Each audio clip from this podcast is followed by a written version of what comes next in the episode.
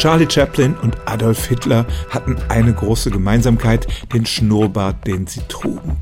Der machte es Chaplin zum Beispiel möglich, in seinem Film Der große Diktator in beide Rollen zu schlüpfen. War einer von beiden das Vorbild für den anderen? Dieser Schnauzbart, der am Anfang als Zahnbürstenbart bezeichnet wurde, wurde Ende des 19. Jahrhunderts in den USA populär und schwappte von da nach Deutschland über, wo man bis dahin eher üppige Schnurrbärte nach Vorbild des Kaisers trug. Von Hitler ist belegt, dass er spätestens 1919 anfing, diesen Schnurrbart zu tragen. Manche sagen auch, er hätte schon im Ersten Weltkrieg damit angefangen, weil sonst die Gasmaske nicht dicht gesessen hätte. Charlie Chaplin trug seinen bekannten Schnäuzer ab dem Jahr 1914.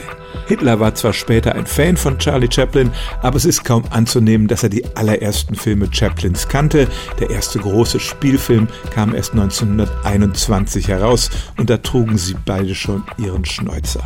Es ist also anzunehmen, dass sie unabhängig voneinander auf diese Mode gekommen sind.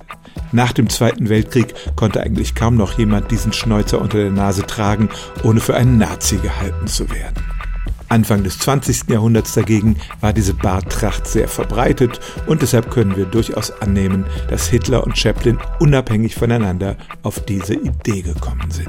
Stellen auch Sie Ihre alltäglichste Frage unter stimmt's at radio1.de.